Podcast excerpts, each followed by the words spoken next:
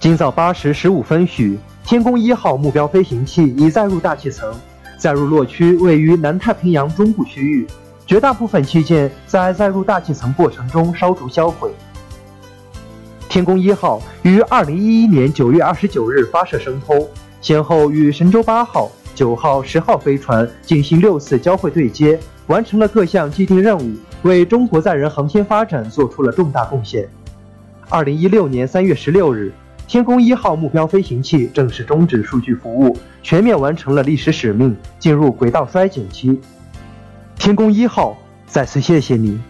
中国载人航天对璀璨星辰的征途不会止步，